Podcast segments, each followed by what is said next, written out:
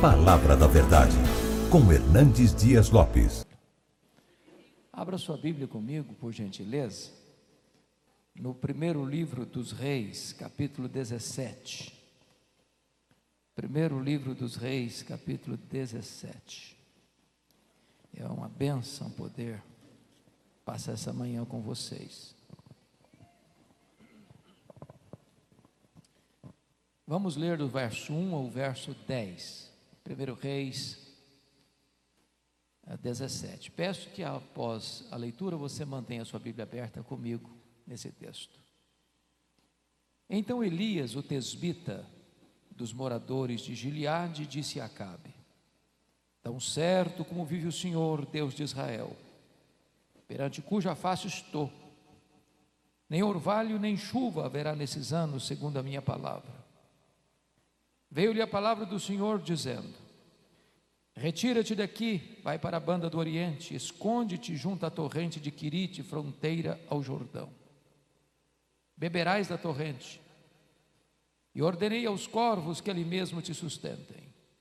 Foi, pois, e fez segundo a palavra do Senhor. Retirou-se e habitou junto à torrente de Quirite, fronteira ao Jordão. Os corvos lhe traziam pela manhã pão e carne, como também pão e carne ao anoitecer, e bebia da torrente. Mas passados dias a torrente secou, porque não chovia sobre a terra. Então lhe veio a palavra do Senhor dizendo: Dispõe-te e vai a Sarepta, que pertence a Sidom, e demora-te ali, onde ordenei uma mulher viúva que te dê comida. Então ele se levantou e se foi a Zarepta. Amém?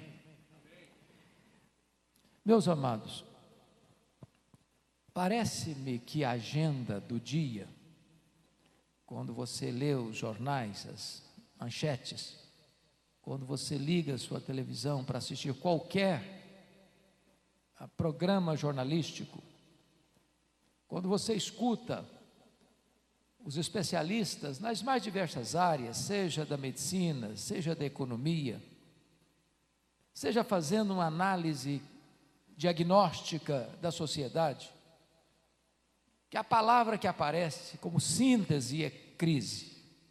Crise. Agora, isso não é uma situação nova.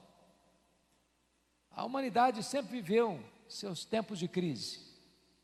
E eu queria situar Elias para perceber que Elias estava vivendo uma crise muito mais grave, muito mais aguda, muito mais profunda do que a crise que vivemos. Então, vamos contextualizar esse texto. Vocês sabem que Israel, passando 40 anos no deserto, sete anos na conquista, depois um período de 330 anos aproximadamente de teocracia sob o governo dos juízes, estabelece a monarquia. E nós tivemos 120 anos de Reino Unido sob a liderança de Saul, Davi e Salomão. Salomão foi um homem muito sábio, mas também muito louco. Teve seus lances de loucura, buscando a felicidade na bebida, buscando a felicidade na riqueza, buscando a felicidade nos prazeres, buscando a felicidade na fama e encontrando bolha de sabão, vaidade. Mas ele conclui a história deles, e na suma de tudo é temer a Deus e guardar os seus mandamentos. Quando ele morre, a pompa, o luxo, a grandeza da corte era enorme. Mas quem paga a conta é o povo. Então, quando ele morre em 931, o povo recorre ao sucessor, Roboão, pedindo alívio dos tributos povo estava trabalhando a meio com o governo. E Roboão pede conselho aos anciãos e eles disseram: atende o povo. O povo não aguenta mais. O povo está esfolado. Ele não gostou desse conselho, foi pedir outros conselhos aos jovens da época que não tinham a devida maturidade, e os jovens disseram: Não, aperta mais o calo desse povo, aperta a tarraxa. É gemendo que o povo vai obedecer. E ele gostou mais desse conselho, aplicou e o reino dividiu. Das doze tribos, dez seguiram a liderança cismática de Jeroboão I, formando o que nós chamamos de Reino do Norte, ou Israel, às vezes chamado de Efraim, que era a principal tribo do Reino do Norte, cuja capital mais tarde veio a ser Samaria. Esse Reino do Norte durou apenas 209 anos, de 931 a.C. a 722 a.C., quando o grande império assírio dominou o Reino do Norte. Quando Ezequias era rei no Reino do Sul. Esse Reino do Norte, em 209 anos, teve 19 reis, em oito dinastias diferentes governando. Curiosamente, nenhum desses 19 reis andou com Deus. Todos foram maus, todos foram perversos, todos foram idólatras. Eu queria só fazer um breve apanhado até Elias, para vocês entenderem o nível da crise que Elias está vivendo. O rei Jeroboão I, que foi quem liderou essa cisão no Reino Unido, governou 22 anos. Ele teve uma atacada de mestre para o mal. Ele percebeu o seguinte: o centro do culto ficava em Jerusalém, o templo ficava lá, as festas aconteciam lá, as caravanas rumavam para lá, Lá estava o centro de adoração. E ele pensou: se os meus súditos forem para Jerusalém, eles vão acabar sendo seduzidos e eu vou acabar perdendo meu reino. O que, que ele fez? Construiu novos templos, instituiu novos sacerdotes, estabeleceu nova liturgia, estabeleceu um culto sincrético e místico e colocou a religião a serviço do Estado. Todos os outros reis que vieram na esteira seguiram a sua linha e andaram no caminho de Jeroboão, e andaram no caminho de Jeroboão, e andaram no caminho de Jeroboão. Pois bem, esse homem, Jeroboão, reinou 22 anos. Quando ele morre, o seu filho Nadab assume o governo e reina apenas dois anos e é assassinado por Baasa.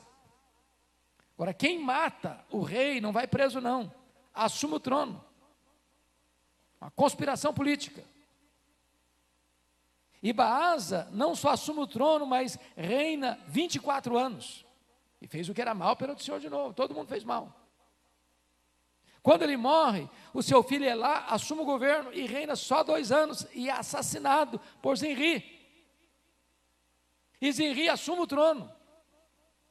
E há uma rebelião, uma, uma, uma, um motim o povo se revolta e cerca o palácio. E ele, percebendo que não escaparia, incendiou o palácio, cometeu suicídio. Assuma o governo, Acabe. A melhor dizendo, assuma o governo, Honri, o pai do Acabe. Honri foi o pior rei até então. Governou 12 anos. E depois que ele morre, o seu filho Acabe assume o governo. E de todos os reis de Israel, Acabe foi o pior dos reis. Governou 22 anos. Se não bastasse ser seu pior rei, ele se casou com a pior mulher do mundo, Jezabel. A mulher era assassina, feiticeira e mandona. O rei era apenas um boneco na mão dele. Foi essa mulher que impôs o culto a Baal, a força da espada e da baioneta matando os profetas de Deus, perseguindo os profetas de Deus. Quando você lê esse cenário, você percebe que a nossa crise está um pouco menor do que essa. Agora, é nessa crise que Deus levanta. Não um partido político, nem mesmo a denominação religiosa. Deus levanta um homem.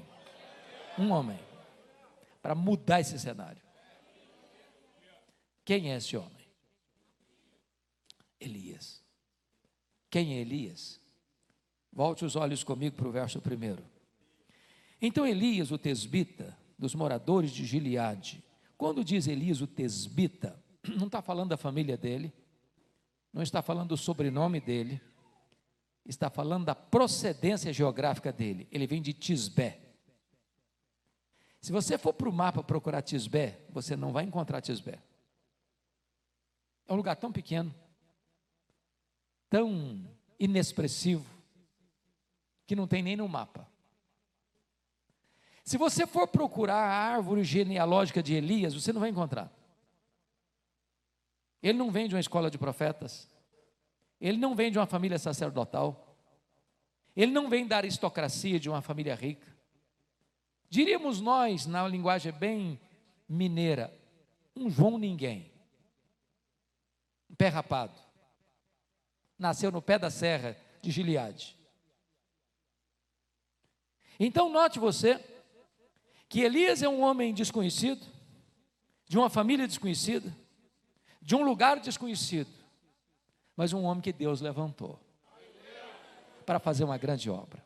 E aqui eu aprendo a primeira lição: Deus não precisa de figurões para fazer a sua obra. Deus pode usar gente simples, como Elias, como você, como eu, para fazer a sua obra.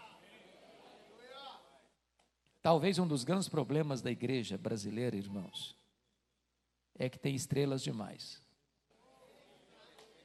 figurões demais, gente que se julga importante demais. E eu já aprendi uma coisa: as estrelas só brilham quando o sol não está brilhando. Porque quando Jesus, o sol da justiça, está brilhando, não tem espaço para homens brilharem. Ele não divide a sua glória com ninguém.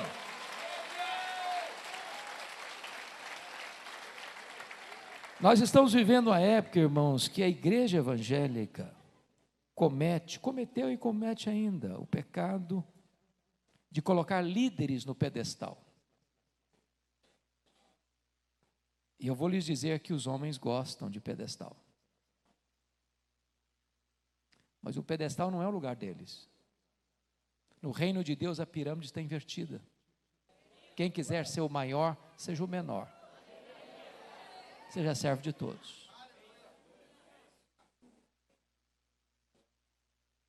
Nós estamos vivendo na época que se trata cantores e pregadores como astros de cinema.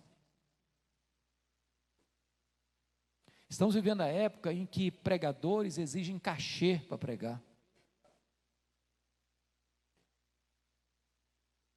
E nós não podemos contribuir com essa cultura. Nós não podemos transformar o ministério num negócio. Um negócio. Nós precisamos voltar à simplicidade do Evangelho. Agora notem comigo o verso primeiro, que Elias chega para Acabe, o rei, e o pior rei, temido rei, e mais temida ainda a mulher dele, e diz assim para ele: Tão certo como vive o Senhor, Deus de Israel, perante cuja face estou, nem orvalho nem chuva haverá nesses anos, segundo a minha palavra. Por que, que ele está trazendo essa palavra de juízo? A nação de Israel.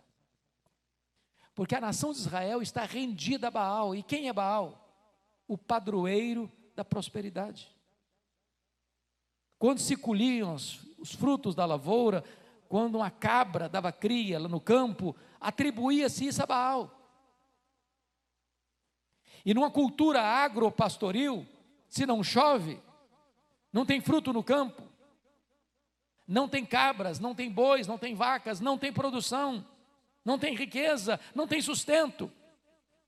Deus retendo as chuvas e parando o orvalho, Deus está quebrando a espinha dorsal de Baal.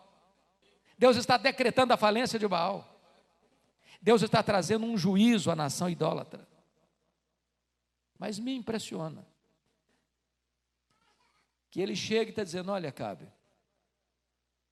Eu estou aqui na sua presença, mas não é na sua presença que eu estou, não, eu estou na presença do meu Deus. Então eu não estou impressionado com a sua presença, nem com a sua pompa. Eu nasci lá no pé da serra de Gileade, mas eu quero dizer que eu estou aqui na presença do meu Deus. Então escute uma coisa: não vai chover e não vai cair orvalho, segundo a minha palavra. Aí vocês, eu não estou entendendo. Como é que ele tem essa certeza? De onde procede essa certeza? Esse texto não responde essa pergunta. Mas a resposta está lá em Tiago 5,17. Elias orou com instância para não chover, e não choveu. Então nós aprendemos uma segunda lição aqui. Nós só poderemos nos levantar diante dos homens se primeiro nós nos curvarmos diante de Deus. Nós só poderemos prevalecer em público diante dos homens se nós primeiro prevalecermos em secreto diante de Deus. Nós só poderemos nos levantar para pregar vitoriosos se primeiro nós prevalecemos em secreto na oração. Nós estamos assistindo, tristemente, a nossa geração separar academia de piedade. Temos gigantes do saber no púlpito, mas nanicos na vida de oração. Gente que tem muita luz na cabeça, mas não tem fogo no coração. Nós separamos, irmãos, pregação de oração. Isso é uma tragédia. Me permita explicar isso melhor. Vocês se lembram, lá em Atos 6, o diabo tentou parar o avanço da igreja de três maneiras. Primeiro, no capítulo 4, perseguição, ataque de fora para dentro. A igreja ficou mais forte ainda. Aí o diabo tentou outra tática. Agora não é a perseguição de fora para dentro, agora é a infiltração. Botou um casal hipócrita dentro da igreja para querer holofotes. Ananias e Safira. E o casal foi desmascarado. E a igreja continuou avançando. Aí a estratégia mudou de novo no capítulo 6. Agora não é nem a perseguição de fora para dentro, nem a infiltração de dentro para fora. Agora é a distração no capítulo 6. Toda igreja que cresce tem problema. Não tem crescimento sem problema. Não tem crescimento sem dor. Não tem. Da maneira que a igreja cresce, crescem os problemas também. O que começa a acontecer? A distribuição começou a ser feita e as viúvas dos helenistas, ou seja, os judeus nascidos fora de Israel, começaram a reclamar que elas não estavam recebendo a justa distribuição. A murmuração chegou. Agora pensem comigo. Os apóstolos podiam ter tomado três atitudes. Eles podiam ter pensado assim, gente, crente murmura mesmo. Hein? É natural murmurar, deixa murmurar, nós estamos fazendo o nosso trabalho. Ou eles poderiam pensar assim, bom gente, nós estamos trabalhando um pouco. Nós estamos levantando às seis da manhã, vamos levantar às quatro, vamos nos desdobrar. Nós somos um time aqui de doze. Bola para frente. Mas eles tomaram outra atitude que é um divisor de águas na história do cristianismo. Atos 6,4. Quanto a nós, nos consagraremos à oração e ao ministério da palavra. E nós vamos eleger homens cheios do Espírito Santo, cheios de fé, cheios de sabedoria para esse mistério. Um dos truques para nós pastores é o ativismo. Corre demais. eu preciso lhe dizer algo muito solene. A maior prioridade de Deus na sua, na minha vida, não é fazer a obra de Deus. A maior prioridade na sua e na minha vida é andar com o Deus da obra. Porque o Deus da obra é mais importante que a obra de Deus.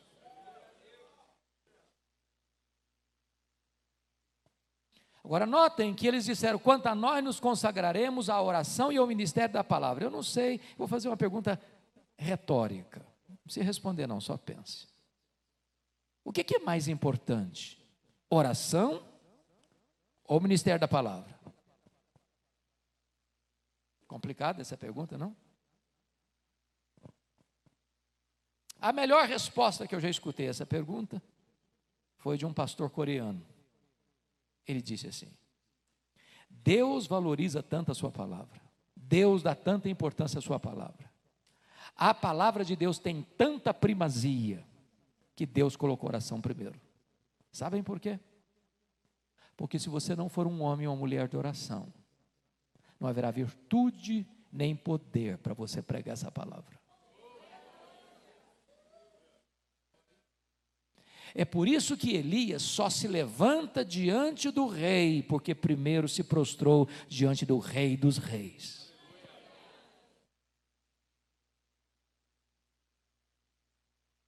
Pois bem, depois que ele entrega essa mensagem, versículo 2, confira aí comigo. Veio-lhe a palavra do Senhor dizendo: Retira-te daqui, vai para a banda do Oriente e esconde-te junto à torrente Quirite, fronteira ao Jordão. Meus irmãos, isso para nós é um contrassenso. Isso é um anticlímax. Eu estou com 40 anos de ministério, eu não sei quantos anos você tem de ministério, mas a maioria de nós, se não todos nós, vão passar a vida inteira no ministério sem nunca pregar para o rei, no palácio do rei. Pois Elias sai do anonimato e começa o ministério dele pregando para o rei, no palácio do rei. E agora Deus chega ele e Agora, meu filho, você pregou? Agora se esconde. agora você vai ficar escondido. Vou te levar para o deserto. Ainda tem um filete d'água correndo lá. Você vai beber daquela água. E você vai ficar tão escondido que eu não vou permitir que ninguém leve comida para você. Eu vou mandar os garçons voadores levarem. Agora, tudo que um pregador não gosta de fazer é caminhar rumo à solidão, ele quer caminhar rumo à multidão.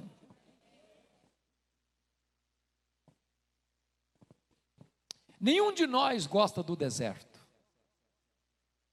Porém, o deserto não é um acidente no percurso do ministério.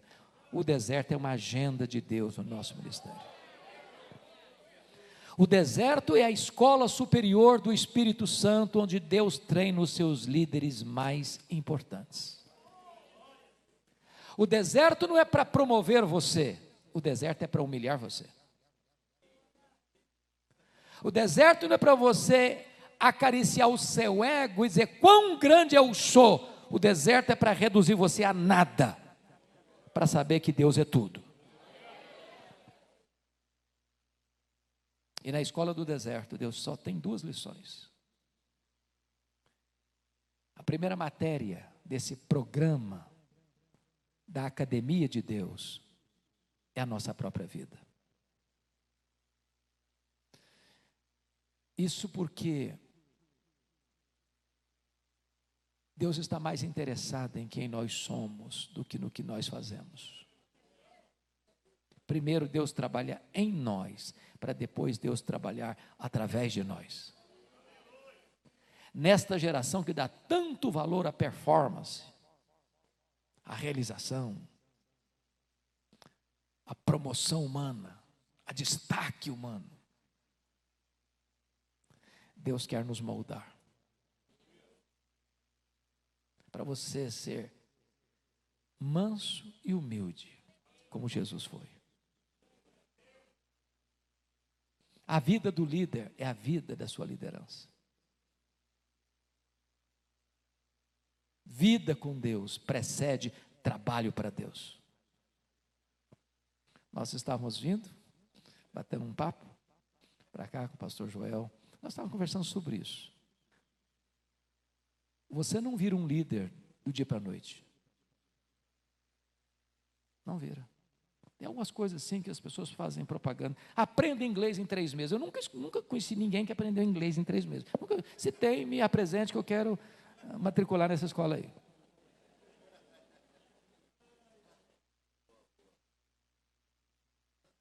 Meus irmãos, o moinho de Deus mói devagar.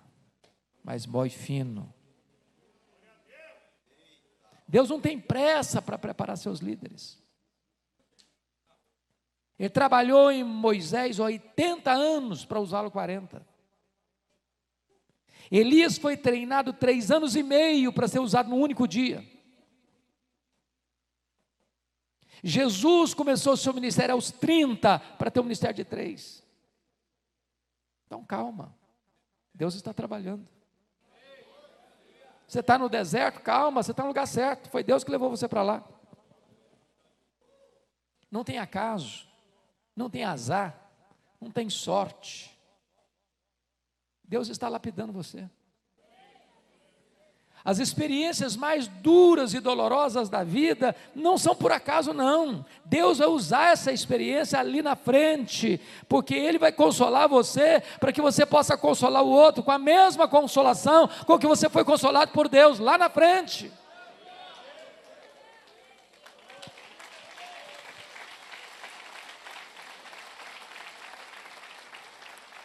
Mas a segunda lição que eu aprendo com Elias é que na escola do deserto, Deus não só trabalha na sua própria vida, mas Deus leva você a entender que você depende do provedor mais do que da provisão.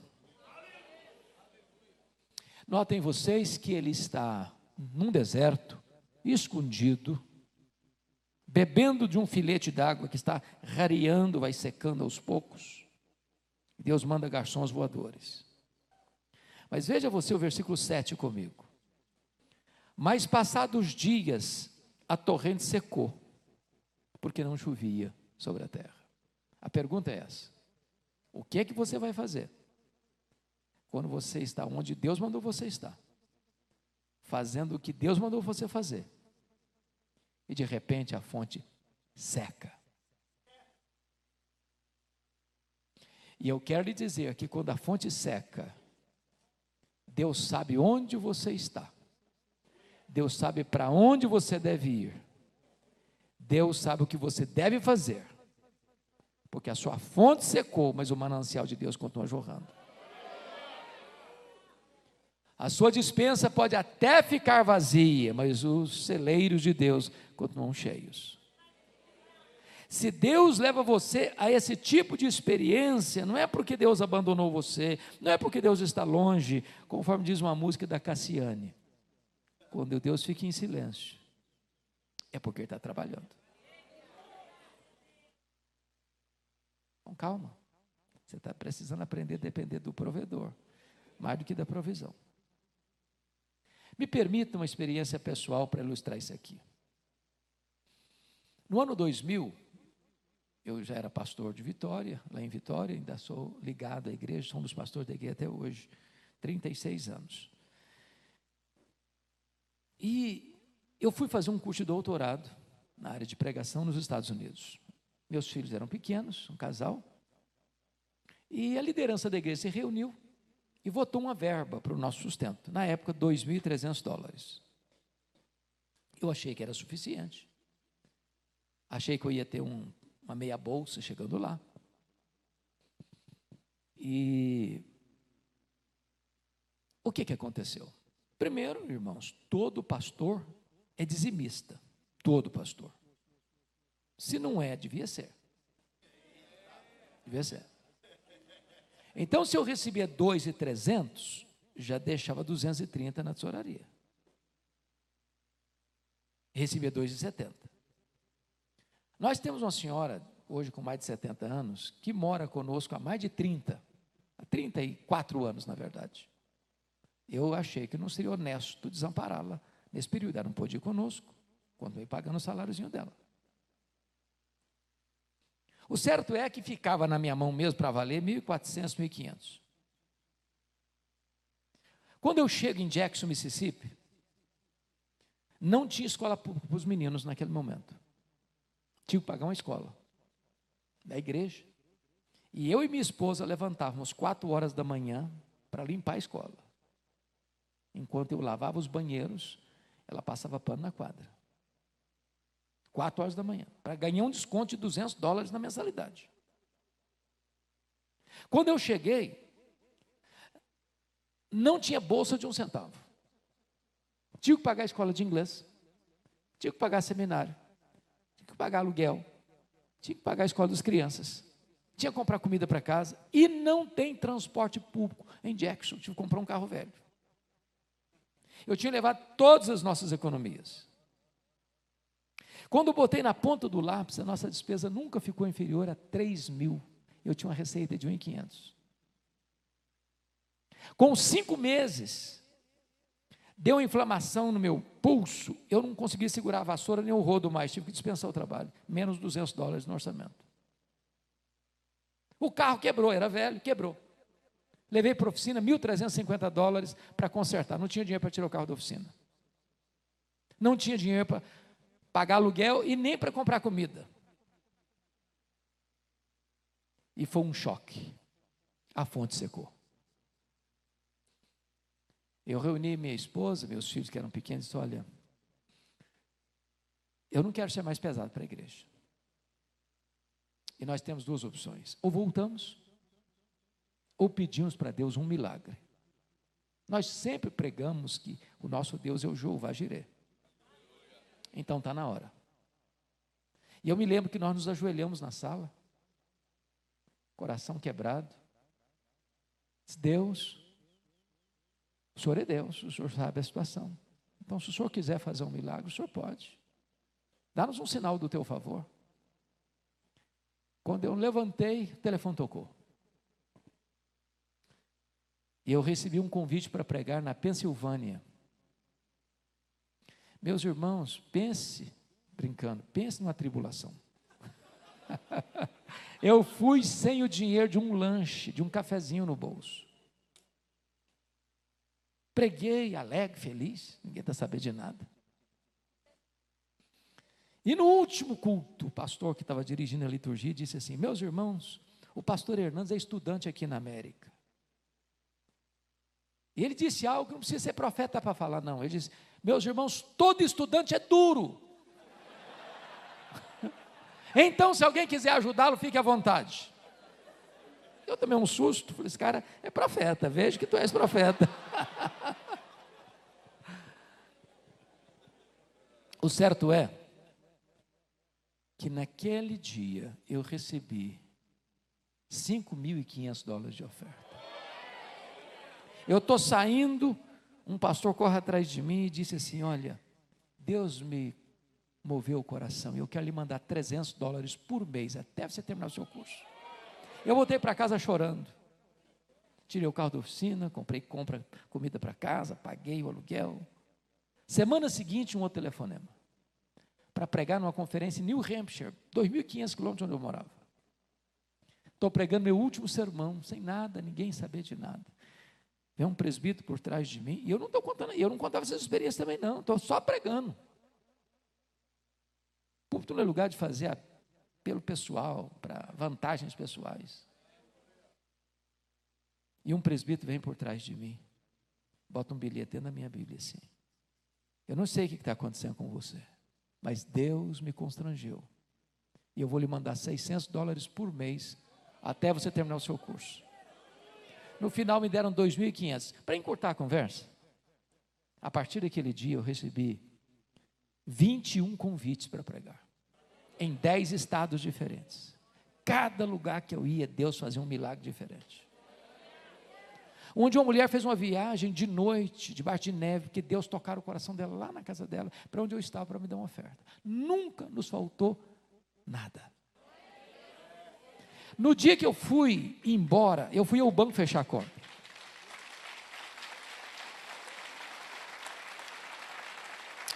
E quando eu cheguei no banco para fechar a conta, eu tomei um susto. Rigorosamente, matematicamente, exatamente o valor das nossas economias pessoais que nós havíamos levado estava lá no banco. E Deus nos ensinou uma lição. Quando a sua fonte seca, o meu manancial continua jorrando. Quando a sua dispensa fica vazia, o meu celeiro continua cheio. Eu só levei você essa experiência para você aprender uma lição. Você depende do provedor mais do que da provisão. É que Deus está trabalhando em nós, para depois Deus trabalhar através de nós. Mas há uma outra transição no texto, versículo 8, confira comigo. Então lhe veio a palavra do Senhor, dizendo: Dispõe-te, vai a Sarepta, que pertence a Sidom, e demora-te ali, onde ordenei uma mulher viúva que te dê comida. Então ele se levantou e foi a Sarepta. Sabe o que está acontecendo aqui? Deus está dizendo o seguinte para Elias: Elias, você acabou o estágio do deserto. Aperte os cintos, porque agora eu vou matricular você no estágio mais avançado. agora eu vou jogar você na fornalha. Sarepta significa fornalha, fogo, cadinho. Deus não terminou o processo ainda não. Deus continua trabalhando e trabalhando em nós, para depois Deus trabalhar através de nós. Me permita dizer isso. Não importa se você tem um ano de ministério ou 50. Enquanto você estiver aqui, Deus estará trabalhando em você. Deus estará trabalhando em mim. Somos um material bem ruimzinho, não somos? Barro, barro fraco, às vezes misturado com lama, às vezes com areia, às vezes com pedra, que tem dificuldade da liga. Tem uns que dão mais trabalho que outros, mas Deus está trabalhando. Até parece que Deus tem senso de humor. Porque o que Deus fala com Elias parece não fazer sentido para nós. Deus diz: Meu filho, chega de ficar escondido aqui. Mas por que, que ele estava escondido? Escondido de quem? Claro, de Acabe e Jezabel. Se você ler no capítulo 18, no versículo 10, Está escrito o seguinte: Tão certo como viu o Senhor teu Deus, não houve nação nem reino, aonde o meu Senhor não mandasse homens à tua procura, e dizendo eles: Aqui não está, fazia jurar aquele reino e aquela nação que te não haviam achado. Ele estava escondido por isso. A polícia do Acabe estava atrás dele, para matá-lo. E agora Deus chega para o camarada e diz: Ó, oh, meu filho, bota a cara na rua, atravessa a fronteira, vai lá para Sarepta. E Deus diz algo incompreensível: Vai, porque tem uma mulher viúva que vai sustentar você. Se Deus falasse assim, meu filho, vai, tem uma mulher viúva lá num perrengue, passando uma magrela, e chega de ficar escondido, agora você vai trabalhar, você vai sustentar aquela mulher. Eu podia pensar, bom, pelo menos eu tenho um ministério, vou cuidar de uma mulher viúva. Mas Deus fala o contrário para ele: vai, porque a mulher viúva vai sustentar você. Chega lá, a mulher viúva está morrendo de fome. Dá para entender um negócio desse? Vai, meu filho, vai estar tá tudo certo. Você chegar, não tem nada certo. Deus está trabalhando em nós para depois trabalhar através de nós.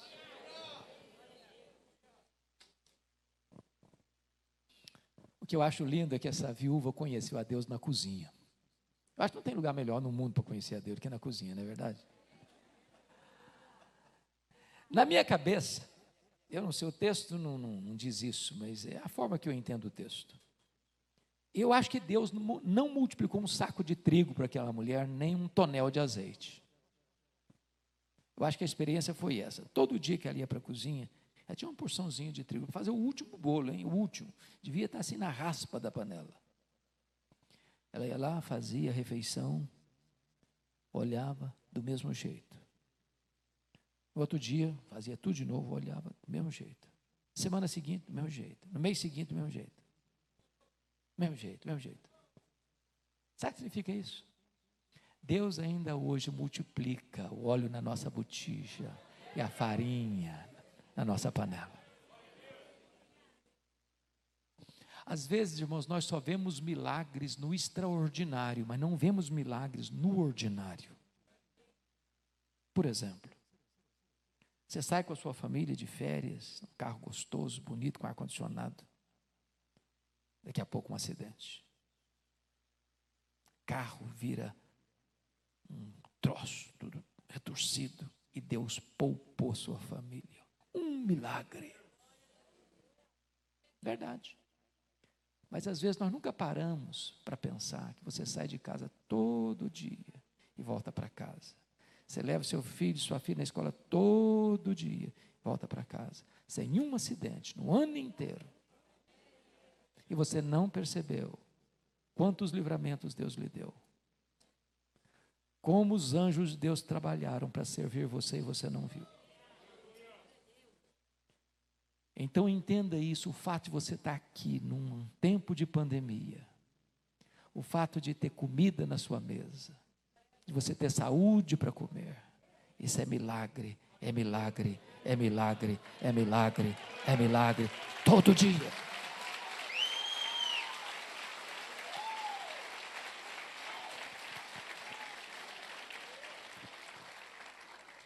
Mas há um outro fato que me marca nesse texto é que na mesma casa que acontece um milagre, acontece também uma tragédia.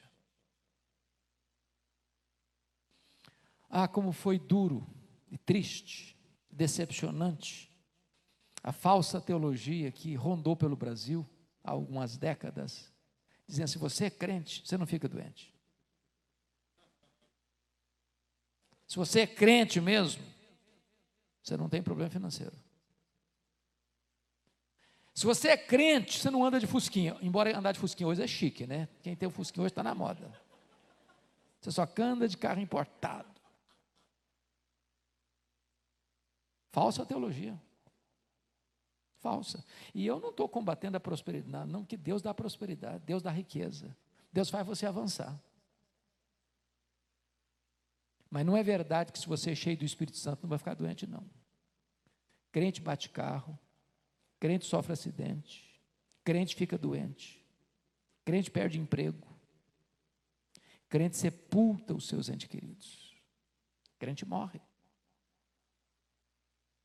Na mesma casa que houve um milagre, o filho único da viúva adoece e morre.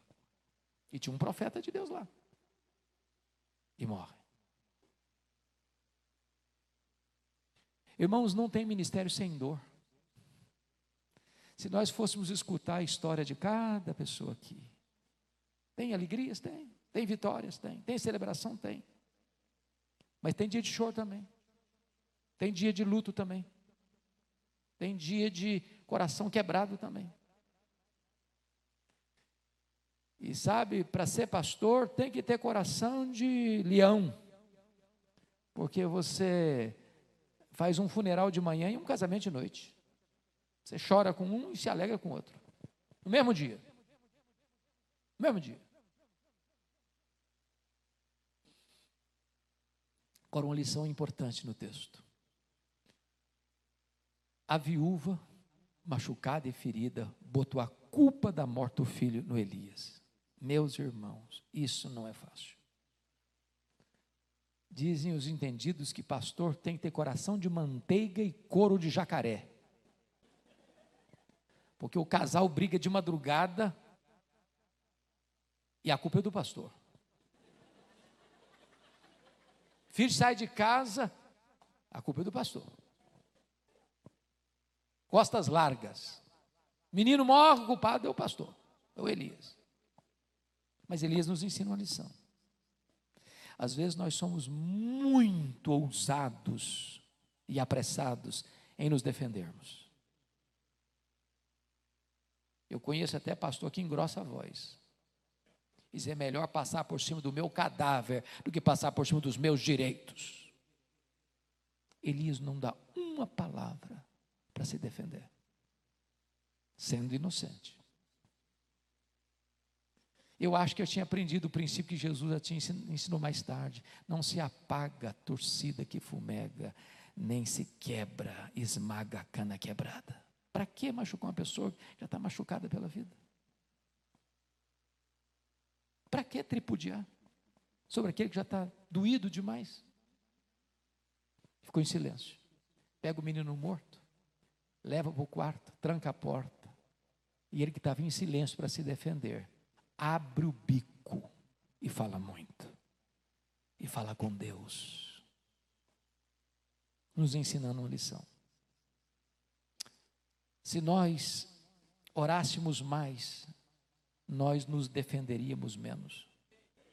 Se nós orássemos mais, nós brigaríamos menos. Se nós orássemos mais, nós veríamos mais os milagres de Deus acontecendo. Pastor Marco Túlio, eu acho que se fosse hoje, eu fico imaginando essa cena.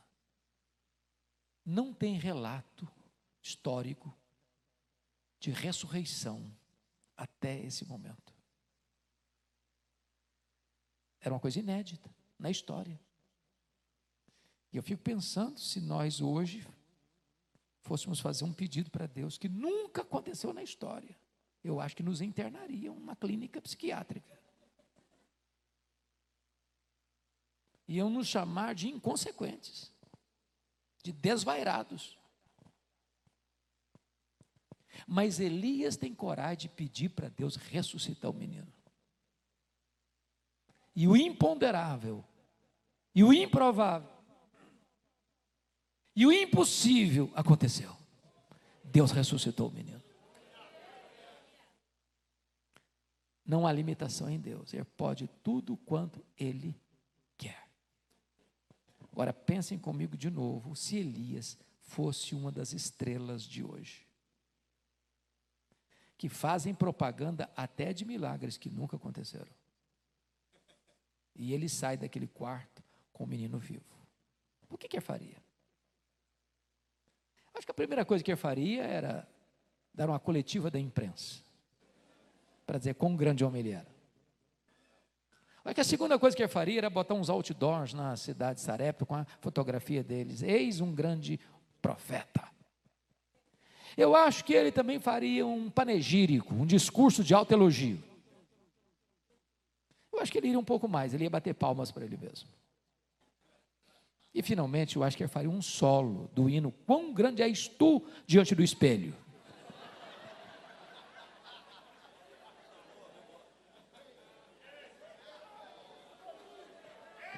Fez nada disso. Eu só disse para a mulher assim: mulher, o teu filho vive. O que, que a gente aprende, irmãos? O que, que a gente aprende? O que a gente aprende é o seguinte: quem faz é Deus, e a glória só pertence a Deus. Se Deus está usando você, se Deus está respondendo suas orações, se Deus tem feito maravilhas em resposta ao seu clamor, bote a boca no pó. Porque tudo vem dele, tudo é por meio dele e tudo é para ele. Mas eu quero concluir com o último ponto. Quando você honra Deus, está lá em 1 Samuel 2,30. Deus honra você. O verso 24, que nós não lemos, é o último versículo deste capítulo, diz que a viúva disse para ele assim: Agora eu sei que tu és homem de Deus, e que a palavra do Senhor na tua boca é verdade. Isso faz a gente tremer os joelhos. Porque hoje você tem homens cultos, você tem homens influentes, você tem homens famosos, mas estão escasseando os homens de Deus. Como é que nós somos conhecidos? A segunda palavra deveria nos levar às lágrimas. Agora eu sei que a palavra do Senhor na tua boca é verdade. Porque uma coisa é proferir a palavra de Deus, outra coisa bem diferente é ser boca de Deus. Lá em Jeremias 15, 19 diz assim: Se tu te arrependeres, eu te farei voltar e estarás na minha presença. Se apartares o precioso do vil, serás a minha boca. Eu não sei se você já percebeu isso. Chega uma pessoa e prega uma verdade, não acontece nada. Chega outra pessoa e prega a mesma verdade, os corações se derretem. Por quê? É porque um é boca de Deus o outro não é.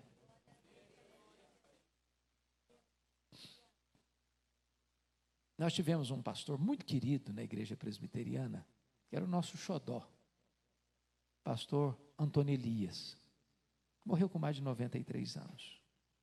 Era um muito simples. Mas eu nunca vi aquele homem pregar sem chorar, e eu nunca vi aquele homem pregar sem ver o auditório chorando.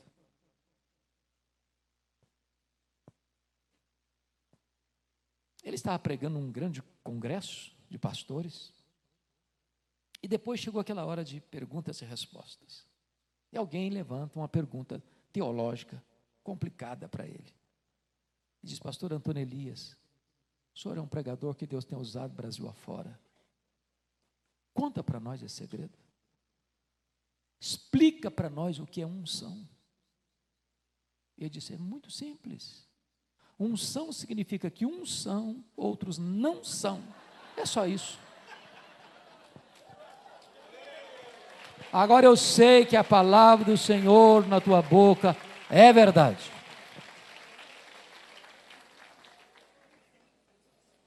Nós vivemos uma geração muito interessante porque hoje os melhores sermões pregados na história da igreja estão disponíveis em língua portuguesa.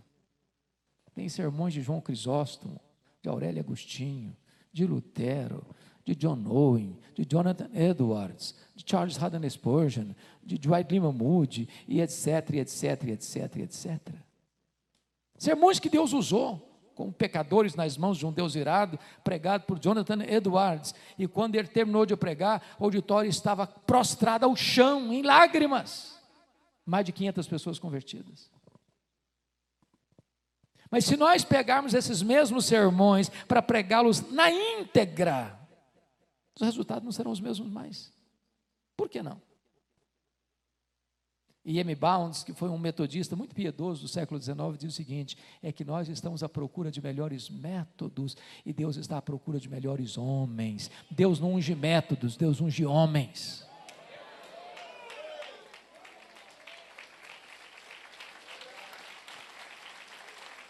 A minha oração, queridos, é que neste bonito encontro, onde vocês têm reflexões e trabalho administrativo a fazer, que cada um de nós aqui peça para Deus humildemente, Senhor, Tu és o mesmo Deus de Elias. Elias não era um super-homem, não era um super-crente. Elias não era um astro. Ele chega a dizer: Eu era um homem, sujeito às mesmas fraquezas. Mas um homem que Deus levantou, um homem que Deus usou. Teve as suas lutas? Teve. Enfrentou até depressão. Queria até morrer. Você podia me levar, Senhor? Estou aguentando mais. Está pesado. Falei, meu filho, calma. Você não sabe o que está lá na frente. Estou preparando coisa melhor para você. Então calma. Mas enquanto você estiver aqui, peça a Deus para Deus usar a sua vida para a glória dele que a palavra de Deus na nossa boca seja verdade.